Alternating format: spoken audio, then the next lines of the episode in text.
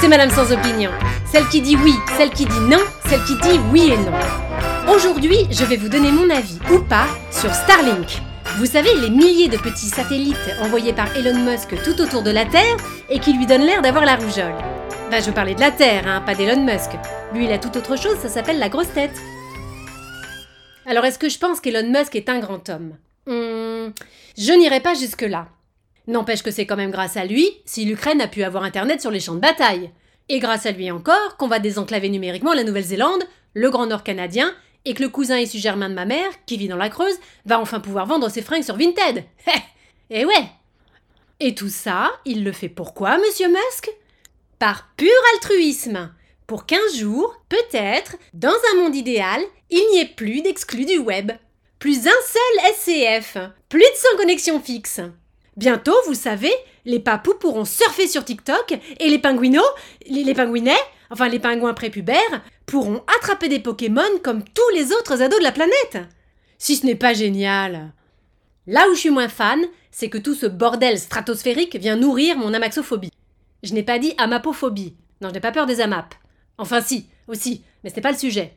J'ai dit amaxophobie, une peur panique des accidents de voiture que j'ai développée depuis l'apparition des automobiles qui conduisent toutes seules. Alors rien que d'imaginer les 4250 Starlink qui circulent en ce moment en autonomie autour de la Terre, j'ai autant de boutons d'urticaire qui sortent. D'ailleurs, ce n'est pas moi qui le dis, ce sont les spécialistes. Avec les concurrents qui montent au créneau, les risques de collision satellitaire sont démultipliés.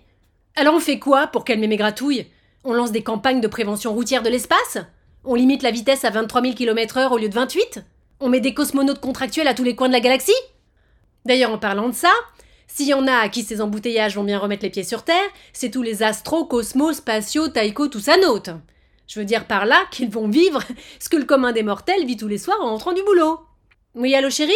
Ouais, je t'appelais pour te dire de pas m'attendre pour dîner.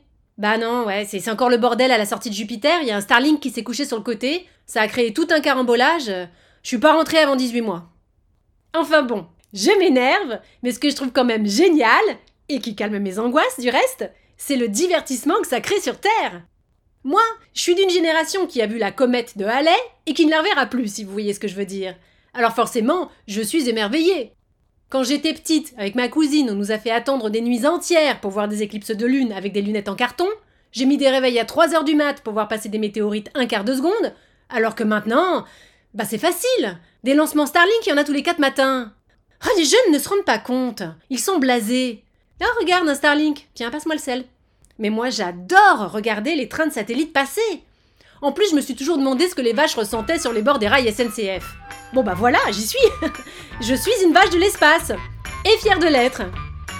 Ah là là. Enfin bon.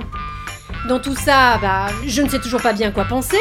Mais bon, c'est pas grave, je vous laisse. J'ai promis à mon neveu d'aller lui faire admirer des nouvelles constellations Tesla et Twitter.